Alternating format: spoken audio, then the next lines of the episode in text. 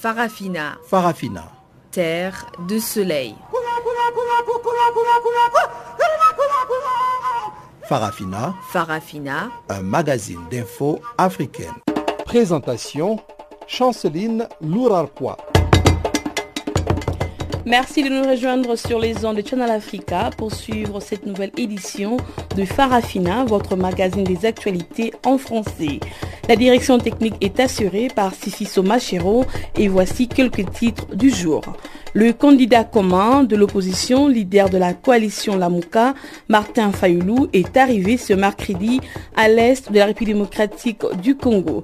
La, 13e conférence économique africaine, débutée lundi, a pris fin ce mercredi à Kigali, au Rwanda. Les conflits communautaires en Centrafrique ont fait plusieurs millions de déplacés internes depuis 2013. Voilà pour les titres qui vous seront développés après le bulletin d'information de Pamela Kumba que nous suivons maintenant.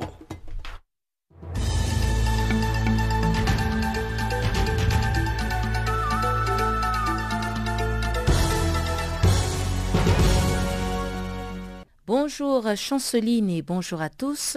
Commençons tout de suite au Togo. La principale coalition de l'opposition, la C14, a tenu une conférence de presse dans ses locaux à Lomé, la capitale. La C14, qui entend user de tous les moyens pour empêcher les élections législatives du 20 décembre, a annoncé son programme d'action qui démarre dès jeudi avec une grande caravane de sensibilisation. Cette caravane va sillonner les artères de la capitale et des autres villes de l'intérieur du pays afin d'exhorter les Togolais à ne pas se rendre aux urnes pour les élections législatives du 20 décembre. À partir du samedi 8 et toute la semaine prochaine, des marches synchronisées sont prévues à Lomé et sur toute l'étendue du territoire national. Cette conférence de presse intervient à moins de 48 heures du démarrage de la campagne électorale qui va durer 15 jours. La 11e édition du Forum mondial sur la migration et le développement s'est ouverte ce mercredi à Marrakech, la ville touristique marocaine. Au moins 135 pays venant du monde entier y participent par le biais des représentants des organisations onusiennes, des experts, des chercheurs, des académiciens et des représentants des organisations de la société civile ainsi que les politiques.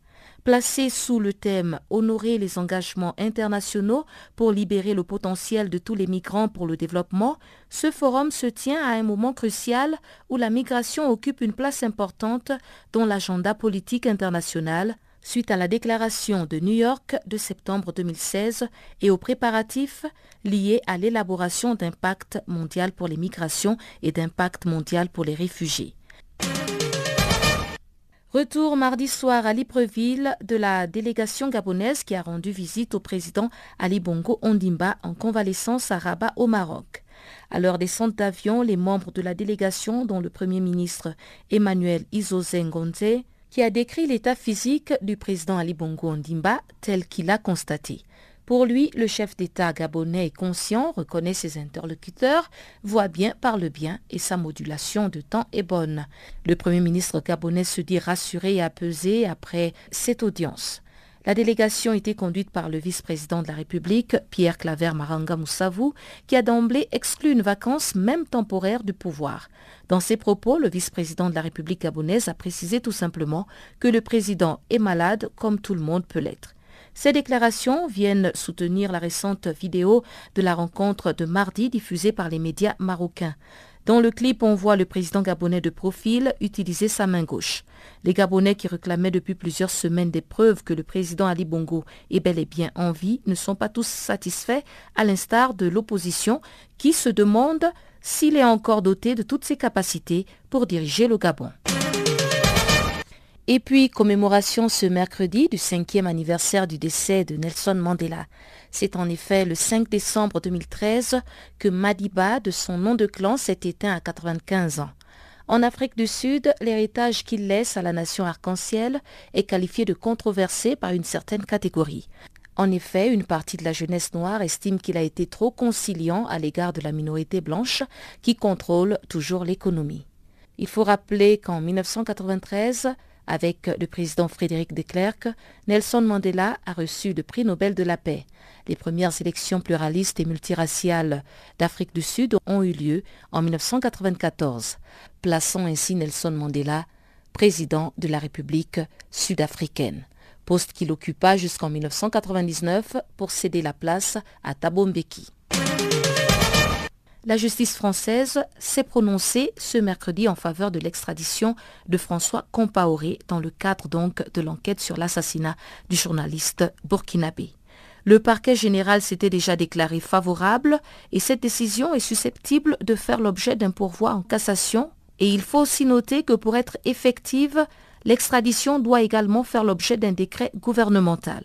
Ce verdict est tombé quelques jours avant la 20e commémoration de l'assassinat du journaliste burkinabé Norbert Zongo et trois de ses camarades le 13 décembre 1998. Plus d'un an après son arrestation à Paris, François Compaoré, le frère de l'ex-président burkinabé Blaise Compaoré, est donc maintenant fixé sur son sort. Et on termine avec cette nouvelle qui nous vient du département d'État américain. Les États-Unis ont rétabli une présence diplomatique permanente en Somalie près de 28 ans après la fermeture de leur ambassade à Mogadiscio, la capitale. C'est un événement historique qui reflète les progrès réalisés ces dernières années par la Somalie selon le communiqué du département d'État américain.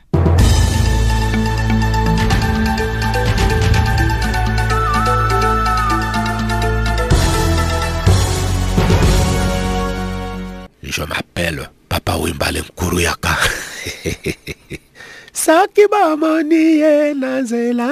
Oh. Vous écoutez Canal Afrique. Merci Pamela Kumba. Bonjour à toutes et à tous. Entamons la grande actualité en République démocratique du Congo. La campagne électorale s'électrise déjà. Chacun se prépare au sprint final du 23 décembre prochain. Son état-major en place, le candidat commun de l'opposition, Martin Fayoulou, a atterri ce mercredi à Goma. En s'élançant à la conquête de l'Est, parti névralgique de la République démocratique du Congo, Martin Fayoulou est porteur d'un message qui se résume en deux mots, sécurité et paix pour surmonter le défi des développements. Gisèle Kaimbani, notre correspondante depuis Goma, nous a compilé ces reportages. Après plusieurs heures au sol, c'est dans les après-midi que le jet du candidat président de la République pour les comptes de la coalition Lamouka a été autorisé de décoller. Martin Fayoulou est arrivé à Goma au nord Kivu aux environs de 16 h de ce mercredi au lieu de 11 h comme prévu. Il dit commencer sa campagne à Béni pour montrer sa compassion à la population de cette région longtemps meurtrie. Est-ce que vous vous rendez compte au 21e siècle, un pays comme le Congo qui n'a pas d'aéroport partout, une ville comme Béni n'a pas un aéroport adéquat pour faire descendre un jet. C'est compliqué. Je suis venu ici pour changer d'avion et aller à Béni. Donc nous allons à Béni pour euh, voir nos frères. Béni, c'est symbole de l'insécurité, de la misère. Et je vais commencer là-bas pour montrer mon amour, ma compassion aux populations des Béni. Merci. Arrivé ce même mercredi à Goma pour sensibiliser sur les élections, mais également sur le respect des uns et des autres pendant cette période de campagne électorale, le vice-président de la Commission électorale nationale indépendante CENI dit que tout est fait prêt pour la tenue des élections dans exactement 18 jours. Norbert Bachengezi Kantitima. Nimetoka Kananga, Buchimai, Loja na Kalemi. Nimefika hapa kwetu Goma. Je viens de Kananga, Bujimai, Loja et Kalemi avant d'arriver ici à Goma pour dire que tout est fait prêt pour que les élections aient lieu le 23 décembre 2018. Au niveau de la logistique, nous avons fini à déployer tous les matériels. Je viens d'arriver avec euh, les bulletins de vote de tous les bureaux de cette partie. J'arrive pendant qu'un Antonin vient d'arriver à Goma pour amener les kits dans les endroits difficiles d'accès.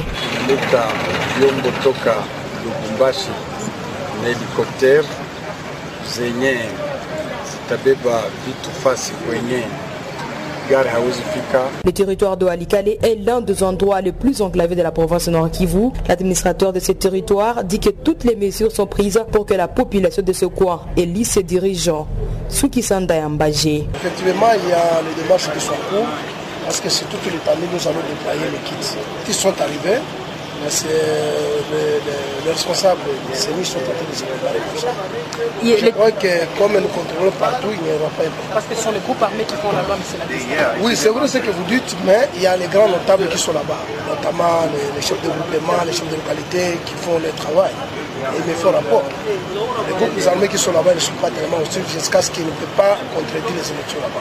Est-ce qu'on peut dire aujourd'hui que le territoire de Walikale est servi en kits électoraux pour les élections de décembre 2018 Oui, oui, les kits sont arrivés. Maintenant, il y a les dispositifs qui sont maintenant en marche pour déployer toutes les kits sur toutes les territoires. C'est depuis 8 heures que les couches de la population étaient mobilisées dans la ville de Béni pour écouter le message du candidat président Martin Fayoulou atterri dans la soirée de ce mercredi à Béni. Depuis Goma, Gisèle Kaimbani pour Canal Afrique. Merci Gisèle Kaimbani. En République centrafricaine, les conflits communautaires ont fait plusieurs millions de déplacés internes depuis 2013. Ces personnes ont dû faire face à de multiples difficultés pour fuir vers un endroit sûr.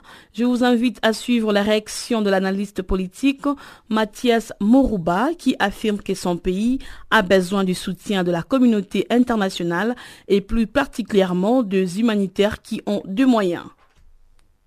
Écoutez, euh, c'est une triste réalité que nous sommes en train de vivre.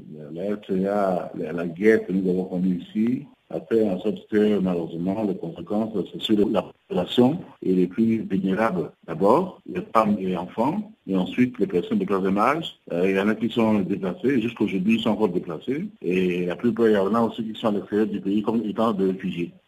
Mais qu'est-ce qui serait à la base de ces conflits communautaires en Centrafrique? Écoutez, on a eu euh, les éléments de Séléka qui avaient plus de pouvoir. ils ont fait huit mois. Les anti-Balaka sont venus aussi à leur tour, euh, non pas pour prendre le pouvoir, mais ils ont contraint les, les à, démissionner et à partir, à laisser le pouvoir à un pouvoir de, à une transition. Et donc, c'est ce conflit-là qui a posé à un certain moment les éléments de CDK et les anti-Balaka. Aujourd'hui, euh, le pays compte environ 14 groupes armés, sont des forces négatives euh, que, euh, bon, nous, l'État ne contrôle pas et qui occupent certaines parties du territoire, notamment quelques villes du pays. Hein, Aujourd'hui, c'est sous contrôle de, ces groupes armés. Et bien entendu, les personnes qui paient les pots c'est toujours la population civile, notamment les femmes et enfants en particulier. Donc, vous voulez dire que vu la présence de ces 14 groupes armés qui contrôlent euh, actuellement la Centrafrique, les conflits qui régnaient entre les anti-Baleka et les éléments de Séléka ne va plus jamais se répéter? Pour le moment, euh, c'est vrai qu'il y a les forces armées centrafricaines qui sont en train de monter en puissance. Dieu merci pour nous. nous savons qu'il y a beaucoup d'implications dans la, situation de la France centrafricaine parce qu'il euh, y, a, y a un embargo qui avait été euh, euh, autorisé par la, les Nations Unies, le Conseil de sécurité des Nations Unies. Selon l'ONU, le nombre de déplacés est environ de 643 000. Quel genre de soutien que ces déplacés ont déjà reçu de la part du gouvernement?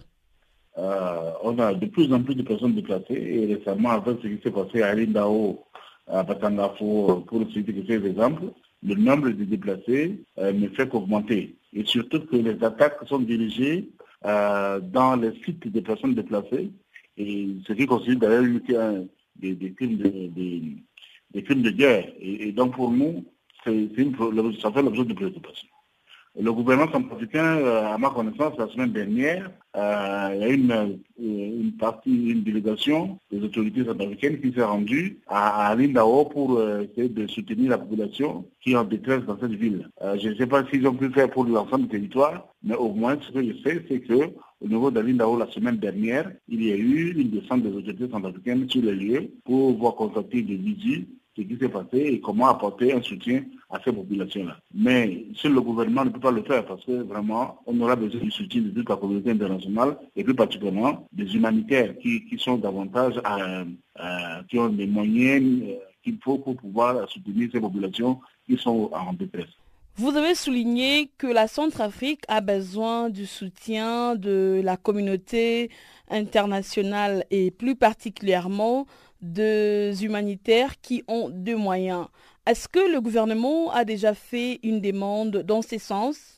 Il y a déjà sur le terrain, il y a beaucoup d'organisations humanitaires qui, œuvrent sur le terrain. Dans le il y a d'autres organisations non gouvernementales internationales euh, qui sont sur le terrain et qui agissent. Euh, malheureusement, euh, certains groupes armés prennent les humanitaires à, à partie et puis pillent les aides qu'ils ont pour la, population, etc. Et donc, davantage, la population est soumise à, une situation qu'on ne comprend plus bien parce que la guerre ne concerne pas la population civile, mais non seulement la population civile est prise en otage, mais encore on empêche cette population qui est déplacée, qui est en difficulté, de recevoir des dons en provenance des humanitaires. Et pour nous, c'est après l'objet vraiment d'une préoccupation euh, que nous en profitons pour en parler avec, avec votre micro.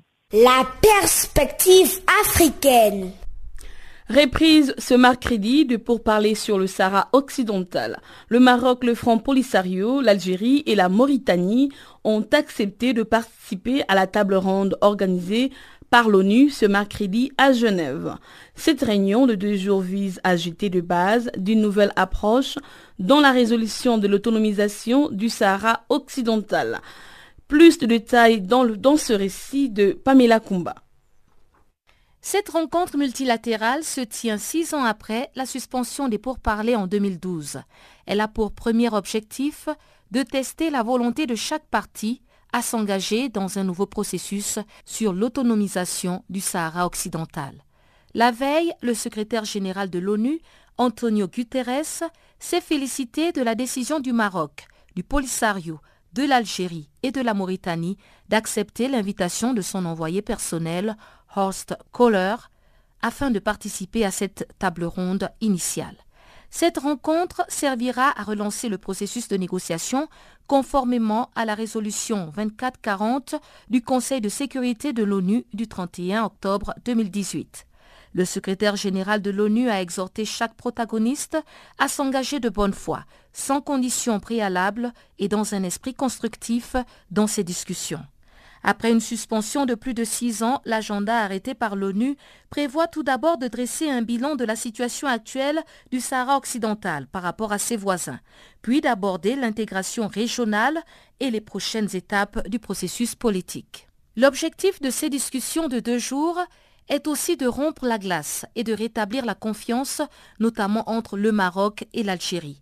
Ces deux voisins ont eu des relations particulièrement mauvaises à cause de leur prise de position sur le Sahara occidental. L'Algérie soutient l'indépendance du Sahara occidental, tandis que le Maroc prône qu'il appartient à son royaume. Il est certes encore trop tôt pour déterminer si tous les protagonistes réussiront à sortir de l'ornière de ce conflit vieux de plus de quatre décennies, mais les représentants du Maroc, de la Mauritanie, du Front Polisario et de l'Algérie vont revisiter ce dossier. Il faut rappeler que c'est depuis les années 1975-1976 que la Mauritanie en revendique la petite partie méridionale. Et le Maroc, au nom de vieilles allégeances que les chefs des tribus nomades du désert faisaient à leur sultan, estime que ce territoire doit lui revenir de droit. En février 1976, le Front Polisario a proclamé la République arabe sahraoui démocratique, un État non reconnu internationalement qui réclame la souveraineté du territoire jusqu'aujourd'hui. Une partie de sa population vit depuis quatre décennies en exil dans des camps de fortune, notamment à Tindouf, au Maroc. Pamela Kumba pour Channel Africa. Vous êtes sur Channel Africa. Merci Pamela Kumba. Au Togo, après l'église catholique, les églises évangéliques, prébistériennes et méthodistes ont à leur tour exprimé mardi leur inquiétude. Ils demandent aux autorités de reporter les élections législatives du 20 décembre prochain. Officiellement, tout est prêt pour les élections du 20 décembre. Euh, la campagne a démarré, signalant que plusieurs couches de la société togolaise restent inquiètes. À la présidence de la République togolaise, une source s'est contentée de dire à propos de cette sortie des églises évangéliques que les autorités religieuses devraient une bonne fois pour toutes essayer de prendre de la hauteur. Vous êtes sur Farafina. Les États-Unis d'Amérique ont rétabli une présence diplomatique permanente en Somalie. C'est la porte-parole du, département d'État américain, Ether qui a annoncé l'information le mardi dans un communiqué. La formalisation de l'action diplomatique américaine à Mogadiscio s'est récemment déroulée près de 28 ans après la fermeture de leur ambassade dans la capitale somalienne. Plus de détails avec Barthélemy Nguesson. La porte-parole du département d'État américain Heather Nauert a annoncé mardi dans un communiqué que les États-Unis ont rétabli une mission diplomatique en Somalie. La réouverture de l'ambassade américaine à Mogadiscio s'est tenue dimanche. L'événement survient 28 ans après la fermeture de la mission diplomatique des USA en Somalie en janvier 1991. Dans son communiqué, Mme Heather Nauert a souligné que cet événement historique reflète les progrès réalisés ces dernières années par la Somalie. Elle a en outre observé que le l'établissement de l'ambassade américaine constitue une autre avancée dans la formalisation de l'action diplomatique des États-Unis à Mogadiscio depuis la reconnaissance du gouvernement fédéral somalien en 2013. Le retour des USA démontre, selon la porte-parole, l'engagement américain à faire progresser la stabilité, la démocratie et le développement économique en Somalie. Donald Yamamoto, le nouvel ambassadeur américain à Mogadiscio, est un diplomate de carrière et un bon connaisseur de la région de la Corne de l'Afrique. Madame Heather Nowert a confié que M. Yamamoto et son équipe sont impatients de travailler étroitement avec le peuple et le gouvernement fédéral somalien afin de renforcer des relations bilatérales entre les États-Unis et la Somalie. La mission diplomatique américaine pour la Somalie était jusqu'ici rattachée à l'ambassade des États-Unis à Nairobi, la capitale du Kenya qui est un voisin de la Somalie. L'ambassade américaine à Mogadiscio avait été fermée en janvier 1991 quand la Somalie a plongé dans la guerre civile. Face à la violence et à l'effondrement du gouvernement central somalien, les employés de la mission diplomatique américaine avaient été évacués. Les forces spéciales des États-Unis ont essuyé un échec traumatisant en Somalie, notamment en 1993 quand deux de leurs hélicoptère avait été abattu lors d'une opération dans le cœur commercial de Mogadiscio. 18 soldats américains avaient trouvé la mort dans les violents combats qui avaient suivi. Les Shabab, des islamistes somaliens liés à Al-Qaïda, lancent fréquemment des attaques et attentats suicides dans la capitale somalienne et ses environs. À Mogadiscio, des militants des Shabab mènent une guerre contre les partisans de l'Éthiopie et des États-Unis d'Amérique. Le groupe extrémiste a émergé tout juste après le 11 septembre 2001. Les Shabab ont trois objectifs principaux. L'imposition de la charia, la mise en place d'un État islamique, ainsi que le départ de toutes les forces étrangères. Les attaques des Shabab s'étendent au-delà des frontières de la Somalie les extrémistes religieux opèrent notamment dans les territoires somalis du Kenya et de l'Éthiopie. Les Shabab sont un produit de la guerre civile somalienne qui est en cours depuis 1991. L'existence de cette organisation terroriste traduit l'échec des factions claniques somaliennes, mais également des puissances régionales à rebâtir une société et un État somalien. Barthélémy Nguessan pour Channel Africa.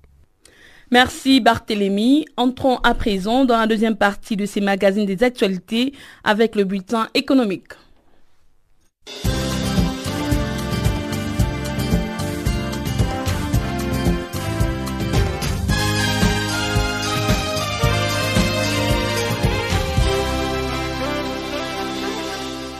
Bonjour à tous, bonjour à toutes et bienvenue dans ce bulletin de l'économie. Partons tout de suite en Pologne où se déroule la COP24, la 24e conférence de l'ONU sur le climat. Au cœur des discussions cette année figure l'urgence climatique et les Nations Unies ont indiqué qu'il faut faire beaucoup plus pour limiter les impacts sans précédent du dérèglement climatique. Madame Patricia Espinoza, la responsable climat de l'ONU, a averti que les impacts du changement climatique n'ont jamais été aussi graves. Madame Espinoza a mentionné notamment les désastres climatiques l'incidence sur la santé ou les rendements agricoles, ainsi que les concentrations records de CO2 dans l'atmosphère.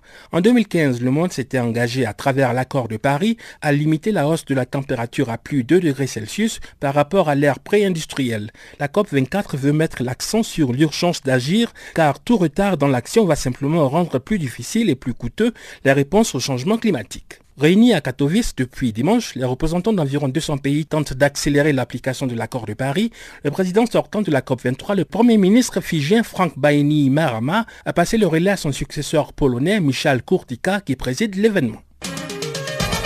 Et puis, en matière d'aide au développement, le président Patrice Talon se dit favorable pour une nouvelle conception de la coopération. Le chef de l'État béninois s'est exprimé lors de la 36e session de l'Assemblée parlementaire paritaire Afrique, Caraïbes, Pacifique, Union européenne. La rencontre cette année met l'accent sur le changement climatique et la promotion des PME, les petites et moyennes entreprises. Le président Talon a souligné la nécessité de revoir la façon de concevoir la coopération, le développement et la solidarité. Il a observé que l'aide au développement a montré ses limites. M. Patrice Talon a par ailleurs insisté sur la remise en cause des accords signés et établis en matière de coopération coopération commerciale, l'objectif appelle selon lui à agir à promouvoir ce qui crée le développement endogène. Le président béninois s'est également penché sur le bien fondé des investissements qui doivent d'après lui faire la promotion des PME. La 36e session de l'Assemblée parlementaire paritaire ACP-UE s'achève le mercredi à Cotonou, la capitale du Bénin. Madagascar lance un programme de développement de filières agricoles inclusives pour l'amélioration de la sécurité alimentaire et nutritionnelle. La cérémonie de lancement s'est déroulée ce mardi à Antananarivo en présence du président de la République par intérim, Rivo Rakotovao. Ce dernier a souligné à cette occasion que le développement du monde rural en général et de l'agriculture en particulier constitue la clé de voûte du développement de Madagascar. M. Rivo Rakotovao a indiqué que toutes les parties prenantes devraient conjuguer leurs efforts et actions pour réaliser les objectifs fixés dans le vaste secteur agricole à Madagascar.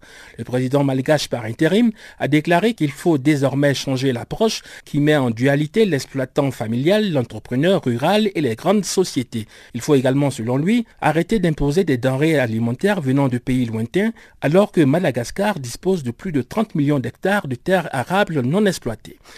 De développement de filières agricoles et inclusives vise à améliorer de façon durable les revenus, la sécurité alimentaire ainsi que nutritionnelle de 320 000 ménages ruraux dans huit régions de la partie sud du pays. Le coût total du programme s'élève à 250 millions de dollars. L'initiative est cofinancée par l'État malgache, la Banque africaine de développement, le Fonds de l'OPEP pour le développement international et le Fonds vert pour le climat. Le programme est exécuté sur une période de 10 ans afin d'apporter aux producteurs un financement stable et prévisible. L'Égypte vient de passer une commande pour développer et produire 22 trains résistants au vent et au sable. La CRRC, la compagnie chinoise de production de matériel roulant ferroviaire, a confirmé mardi avoir reçu la commande égyptienne. La société chinoise a indiqué que ces trains seraient équipés de 132 voitures pour le système ferroviaire reliant le Caire, la capitale égyptienne, à sa ville satellite de la cité du 10 de Ramadan. Les trains sont conçus pour rouler à 120 km h sur une ligne de 68 km composée de 11 stations. Le fabricant chinois va offrir dans la foulée un service d'entretien de 12 ans. La CRRC a annoncé que la capacité de transport maximum du train était de 2222 personnes afin de faire face à un afflux important de passagers. Située dans la ville portuaire de Qingdao, dans l'est de la Chine, la CRRC développe et produit des trains à grande vitesse, des rames de métro et des tramways. La Côte d'Ivoire va construire la première centrale électrique solaire flottante d'Afrique. C'est le Premier ministre ivoirien du pétrole, de l'énergie et des énergies renouvelables, Thierry Tano, qui a annoncé l'information le lundi. L'autorité ivoirienne a indiqué que les installations se feront sur des plans d'eau comme la lagune ou la mer. La centrale sera financée à hauteur de 80 millions d'euros par un prêt de l'AFD, l'agence française de développement avec laquelle le gouvernement ivoirien a signé une convention pour une coopération renforcée dans le domaine de l'énergie durable le 29 novembre dernier. Voilà, ainsi prend fin ce bulletin de l'actualité économique. Merci de l'avoir suivi.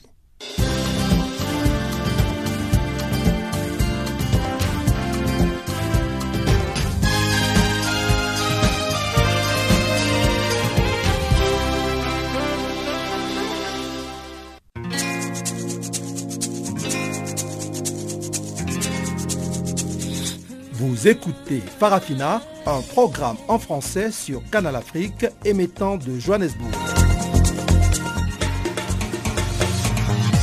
Pour vos réactions à nos émissions, écrivez-nous soit à l'adresse électronique suivante farafina.channelafrica en un seul ou envoyez-nous un SMS au numéro qui suit 00 27 833 81 56 59.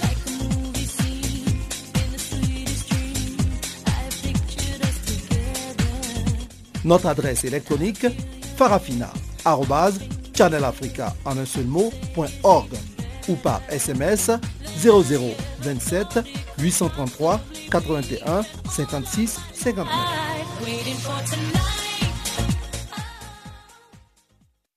Vous venez de suivre le bulletin économique présenté par Barthélemy Nguissan. Au Rwanda, la 13e conférence économique africaine débutée lundi a pris fin ce mercredi à Kigali. Sous les thèmes intégration régionale et continentale pour le développement de l'Afrique, cette conférence a été organisée conjointement par la Banque africaine de développement, la Commission économique des Nations unies pour l'Afrique et les programmes des Nations unies pour le développement. Amata Sango Diabaté, économiste principal du PNUD au Burkina Faso et au Niger, évoque quelques-unes de ces mesures au micro de Pamela Kumba. Le système des Nations Unies et en particulier le programme des Nations Unies pour le développement pense qu'il faut insister pour inscrire l'ouverture des marchés et l'intégration le commerce intra-africain dans les priorités des plans de développement à nous seuls, dans nos petites économies, nous ne pouvons pas faire quelque chose de sensible. Nous devons inscrire ça clairement dans les politiques de développement et aider les, pays, les États à mettre en œuvre ces politiques d'ouverture. Pas seulement d'ouverture, mais aussi de transformation et de création de chaînes de valeur. C'est seulement comme ça qu'on va, on va mettre en œuvre ce, dont tout le monde parle, ne laisser personne euh, euh, de, côté. Parce qu'en fait, on le sait, la question du développement concerne euh, dans nos pays en majorité ceux qui ont été auparavant oubliés, c'est les femmes, les jeunes. C'est eux qui sont le plus impliqués dans le secteur informel. Tant que nous n'avons pas donné une place de choix pour la résolution de l'ouverture des marchés, mais surtout de la transformation des produits, de la création de chaînes de valeur, nous allons continuer à les oublier et à laisser pour compte. Donc notre travail à nous dans le Centre des Nations Unies, c'est d'abord rappeler au pays l'importance d'inscrire ce chapitre dans les plans de développement économique. Ensuite, les aider à mobiliser les ressources qu'il faut pour faire les investissements qu'il faut pour réaliser cette transformation dont on parle et, maintenant suivre avec eux les changements, définir pour eux les, facteurs, les, indicateurs de changement pour que nous puissions mesurer nos progrès. Euh, ça, c'est une des choses les plus importantes à faire. Lorsque, par exemple, vous initiez ce type de démarche, est-ce que euh, les gouvernements sont réceptifs à adopter vos méthodes, vos stratégies afin de pouvoir résoudre cette question euh, des jeunes et, des femmes employées dans le secteur informel? Oui, Pamela, tout à fait. Le système des Nations Unies en général et le programme des Nations Unies en particulier euh, est l'expert de la formulation des plans de développement. Ce dont nous n'avons pas l'apanage, c'est la mise en œuvre. Hmm. Et c'est ça, c'est une question de gouvernance. Cela fait partie aussi des signatures solutions, les solutions de signature de la nouvelle réforme du programme des Nations Unies où nous devons aider à, améliorer la gouvernance dans les pays et donc à, pouvoir mettre en œuvre autant que possible ce qui a été inscrit. Parce qu'une chose, c'est d'inscrire des, programmes et des projets dans le plan de développement. L'autre chose, c'est de les voir mis en œuvre. Et c'est ça notre problème. Donc la réceptivité, elle est totale. Nous travaillons ensemble, nous formulons les politiques, les, politiques et les plans de développement ensemble.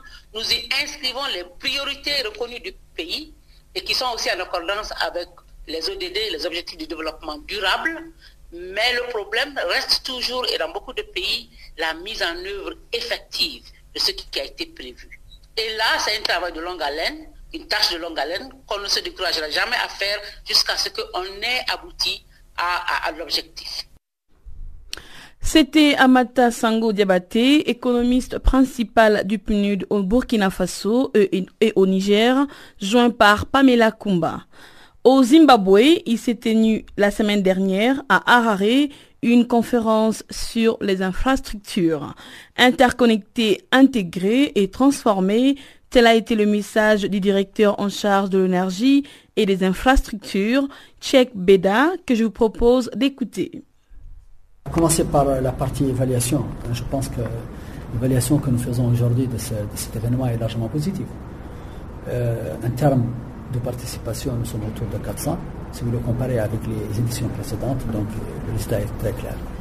En termes de qualité de participation, je pense que là aussi, là aussi les choses sont claires. Nous avons pu amener des nouveaux partenaires.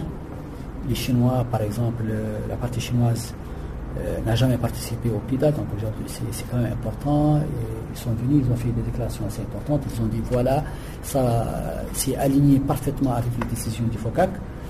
Et euh, ils ont même proposé euh, de travailler avec la partie africaine, travailler sur une nouvelle ou un nouveau modèle de financement. Je pense que c'était un élément qui manquait largement dans le cadre de la coopération avec, avec la partie chinoise. Troisièmement, les questions par rapport aux questions, par rapport au content, les questions qui sont abordées aujourd'hui en termes de gouvernance, en termes de digitalisation, en termes de euh, les, corridors intelligents, je pense que ça aussi c'est tout à fait d'actualité.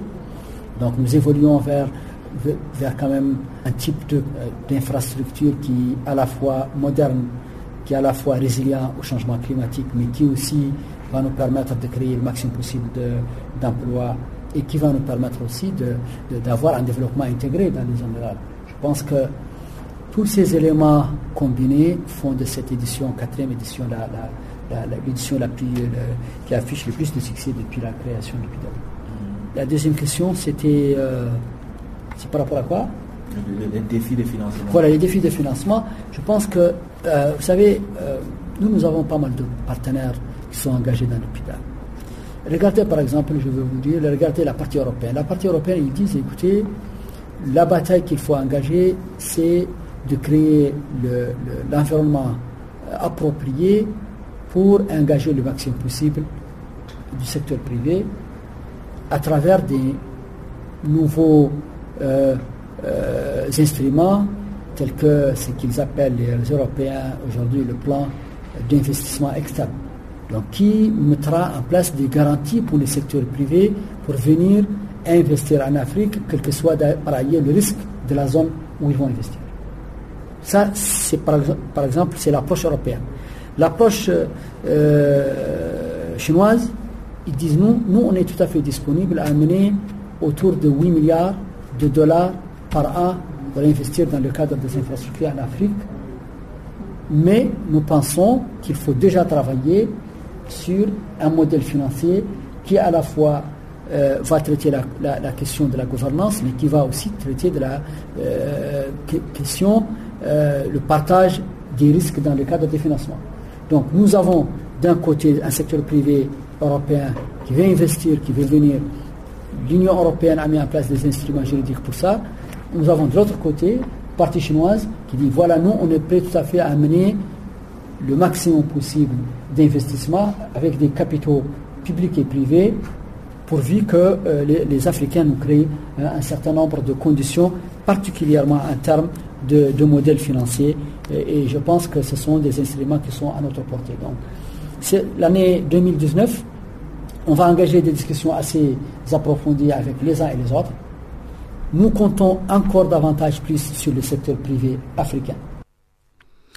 L'Organisation des Nations Unies pour l'alimentation et l'agriculture travaille depuis quelques années sur le développement des technologies numériques et encourage leur utilisation par le biais de SMS ou encore d'applications mobiles sur tous les continents africains, à commencer par le Sénégal et le Rwanda. À Tambacounda, à 450 km au sud-est de Dakar, au Sénégal, ces applications agricoles contribue déjà à transformer le secteur agricole et du pays et à améliorer le moyen d'existence des agriculteurs. Suivons le reportage de nos confrères des Nations Unies. Aujourd'hui, beaucoup de petits exploitants agricoles reçoivent les prévisions météorologiques directement sur leur téléphone, des informations précieuses pour leur travail. Auparavant, avant l'application, il doit pleuvoir et qu'il y aura des orages, on ne pouvait pas maîtriser ça. Aujourd'hui, Moussa reçoit son bulletin météo par SMS, mais d'ici peu, une application mobile permettra de l'avertir des intempéries à venir. Âgé de 50 ans, l'agriculteur participe à un projet pilote panafricain de l'Organisation des Nations Unies pour l'alimentation et l'agriculture lancé au Sénégal et au Rwanda. Grâce à une application mobile, Les agriculteurs sont informés en temps réel des conditions météorologiques. Je vois à 7 heures, il va pleuvoir, il y aura le plus, avec orageux. on voit tout quoi. Si je clique, si je vois qu'il doit pleuvoir, je renonce. À Senkumalem, un village d'environ 10 000 habitants situé près de Tambacounda, à 450 km au sud-est de Dakar, Moussa, vêtu d'une tunique et d'un pantalon bordeaux, se dirige vers ses champs. Il prend soin d'éviter les flaques d'eau après la pluie tombée la nuit passée. Au Sénégal, la saison des pluies dure environ trois mois, d'août à novembre. Et bien que les pluies soient arrivées plutôt tard cette saison, elles ont, heureusement, été abondantes. si on se réfère à l'année passée, par l'année passée, rien n'a marché. Manque de pluie. Cette année, bon, ça va pour le moment. Ça va. Si ça continue comme ça, si on a eu quelques pluies en octobre, c'est bon. En l'avertissant des éventuelles intempéries à venir, l'application aide Moussa à déterminer si les nuages à l'horizon ont de fortes chances de se transformer en pluie et d'inonder ses cultures, ou si ce n'est qu'un phénomène passager. En 2017, la FAO a lancé un projet d'innovation numérique au Sénégal et au Rwanda pour aider les agriculteurs du continent à améliorer leur productivité. Ces services numériques changent également la façon dont les petits exploitants comme Moussa font les affaires en ayant accès à toutes sortes d'informations qu'ils peuvent ensuite utiliser dans leurs activités quotidiennes, les agriculteurs prennent maintenant connaissance à l'avance des prix des marchés et peuvent ainsi dénicher de nouvelles opportunités. Avant, pour connaître le prix du marché, soit on envoie quelqu'un sur le terrain, il fait l'étude du milieu, mais avec l'application, on rentre, on clique, on connaît déjà le marché de Koutiaba, ce qui est là-bas. Et par rapport au marché de Saint-Cumalem ou Coupentum, ça dépend dans tout le département. Là, ça, on gagne le temps et puis ça, on économise aussi. Parce que si tu dois envoyer quelqu'un, tu lui donnes de l'argent, il va, la dépense, tout, tout. Mais si tu es sur place avec un petit 1000 francs, tu as les prix des différents marchés. Autre fonction de cette application, des conseils afin de prévenir les pertes alimentaires, de lutter contre les maladies du bétail et d'adopter de meilleures stratégies alimentaires. Pour la FAO, il est essentiel que les agriculteurs aient accès à ce type d'informations. En effet, au Sénégal, plus de 75% de la main-d'œuvre active est employée dans l'agriculture et environ deux tiers des ménages ruraux possèdent du bétail. James Thomas est ingénieur informaticien au département d'analyse, de prévision et de statistiques agricoles du ministère de l'Agriculture du Sénégal, une institution partenaire de la FAO. L'ONU a lancé aujourd'hui un appel de fonds humanitaires de 22 milliards de dollars pour venir en aide à peu près de 84 millions de personnes dans le monde. Le chef de l'ONU se félicite des discussions prévues demain à Genève sur la question du Sahara occidental. Le Sénégal élu à la présidence du Conseil des droits de l'homme des Nations Unies. Enfin, en dossier, reportage sur l'utilisation des technologies numériques dans le secteur agricole en Afrique avec les soutiens de la FAO. Reportage Jérôme Bernard, notre confrère de Nations Unies.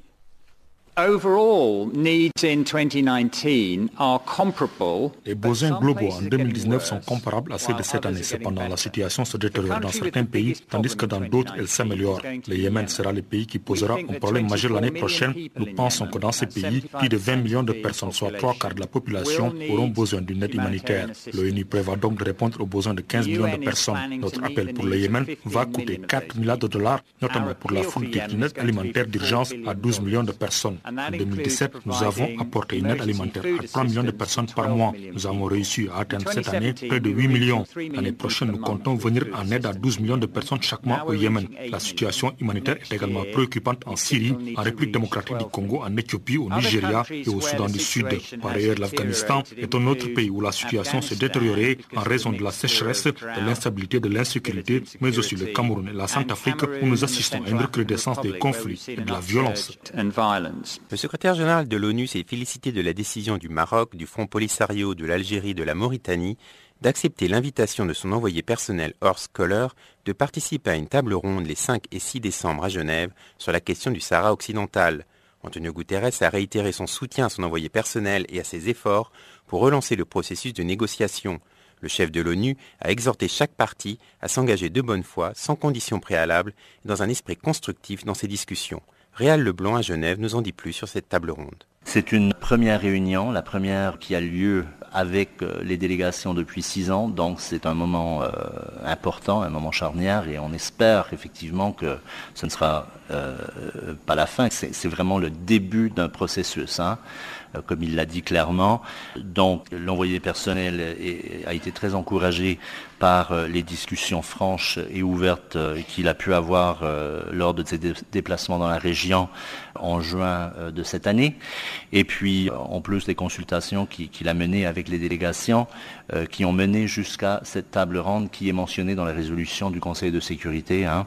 la résolution 2440. Tout est clairement défini et expliqué dans cette résolution euh, voyons comment la table ronde va se dérouler et euh, attendant d'écouter euh, ce que M. Kohler aura à nous dire lors du point de presse le 6 décembre. Le Conseil des droits de l'homme des Nations Unies a élu hier le Sénégalais Colisec pour être son président en 2019. Le représentant permanent du Sénégal auprès du Bureau des Nations Unies à Genève occupera ce poste pendant un mandat d'un an. Après son élection, Colisec a rappelé l'engagement constant et enraciné de son pays envers la promotion et le respect des droits de l'homme. Colisec. L'expertise et l'expérience capitalisées par le Sénégal en 26 années de présence au sein de l'ancienne Commission des droits de l'homme auxquels s'ajoutent deux mandats exercés de 2006 à 2012 comme membre du Conseil des droits de l'homme, témoignent de la constance et de la réalité enracinée de notre engagement dans la promotion active et le respect des droits de l'homme. Sous ce rapport, notre engagement au sein du Conseil s'inscrit dans la dynamique de promotion des droits de l'homme comme pilier fondamental de l'Organisation des Nations Unies, indispensable à la réalisation des deux autres piliers que sont la paix,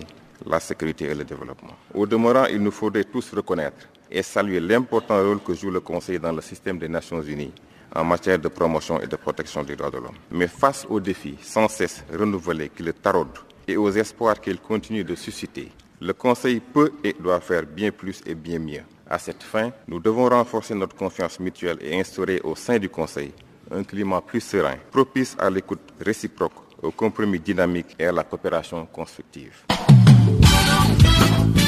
Du nouveau sur Channel Africa. Farafina, votre programme en français, change d'horaire sur nos différentes plateformes.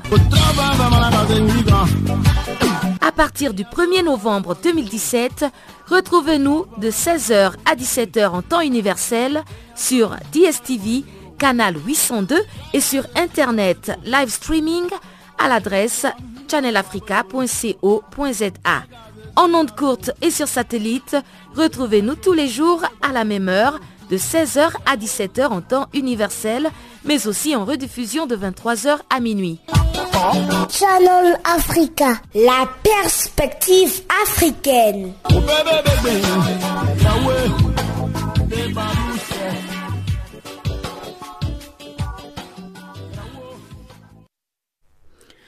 Le président angolais Joao Lorenzo a reçu mardi en son palais une dizaine de représentants de la société civile. La discussion avec le chef de l'État a eu une heure environ sur deux sujets d'actualité. Cette réunion constitue un pas en avant pour la construction d'un dialogue national. C'est ainsi réjoui au nom des participants José Patricinho, responsable de l'ONG Omunga. Le chef de l'État, Joao Lorenzo, a succédé en septembre 2017 à José Eduardo Santos, qui a régné d'une main de fer sur l'Angola pendant 38 ans. Le nouveau président a rapidement pris ses distances vis-à-vis de son ancien mentor et promis de débarrasser le pays de la corruption généralisée reprochée à ses proches. L'un des fils des Dos Santos est ainsi aujourd'hui emprisonné dans une affaire retentissante des détournements de fonds publics.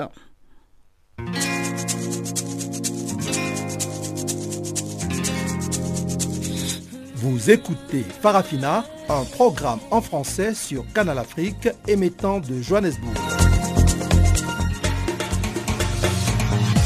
Pour vos réactions à nos émissions, écrivez-nous soit à l'adresse électronique suivante farafina.channelafrica en un seul ou envoyez-nous un SMS au numéro qui suit 00 27 833 81 56 59.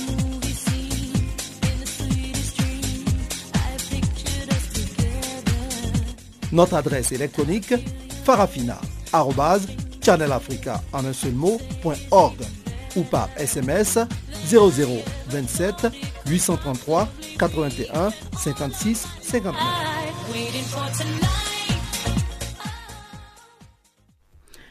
Et voilà, nous cédons l'antenne à Barthélémy Nguissan pour nous présenter la page des sports.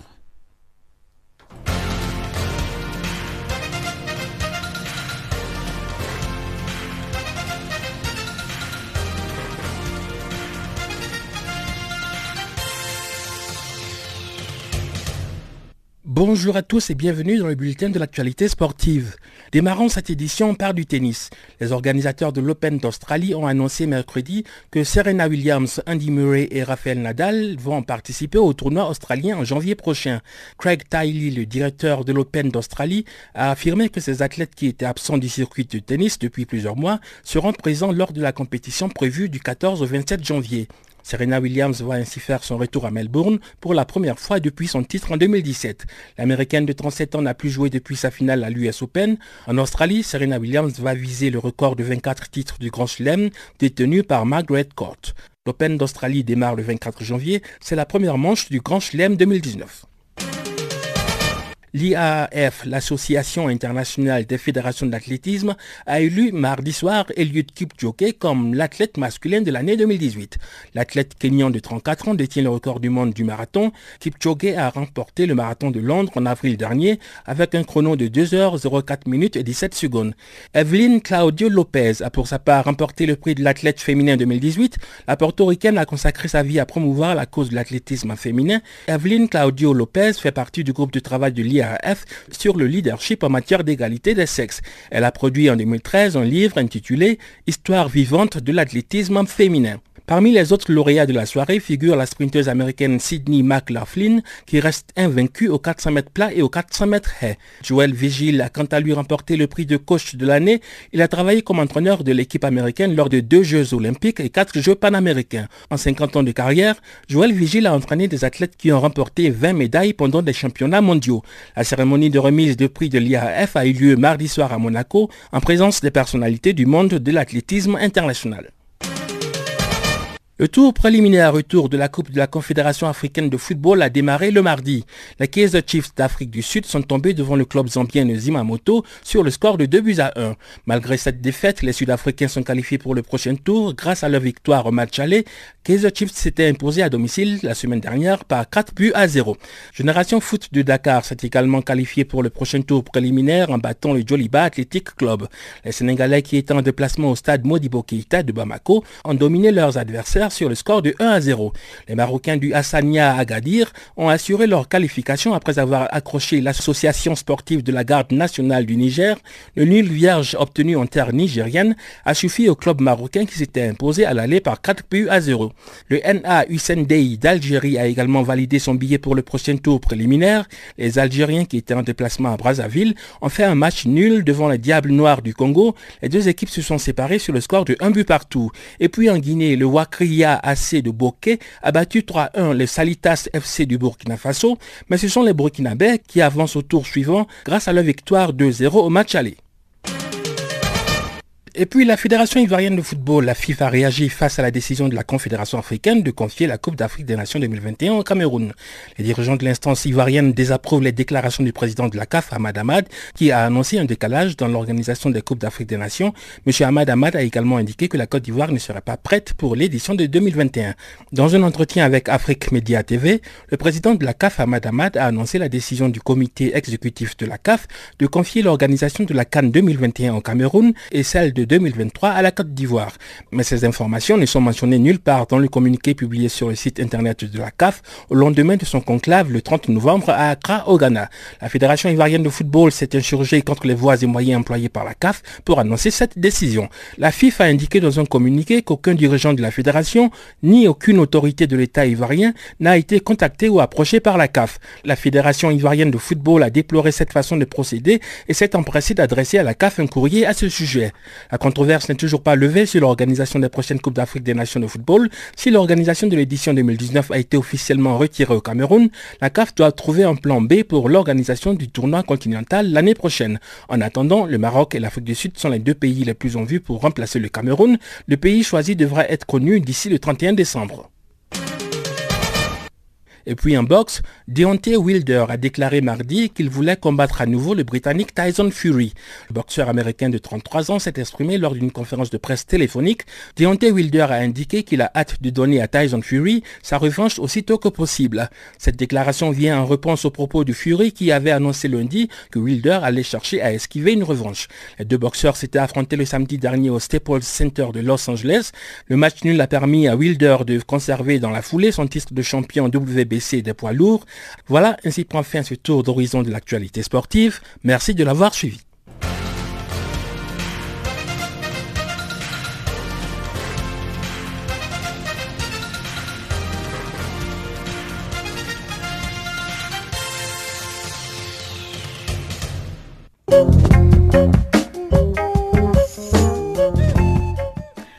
La fin de ce magazine des actualités. Merci pour votre fidélité sur Channel Africa. Restez connectés sur notre page Facebook Channel Africa 1 et faites-nous des tweets à French Farafina 1. Je vous retrouve donc demain à la même heure sur Channel Africa.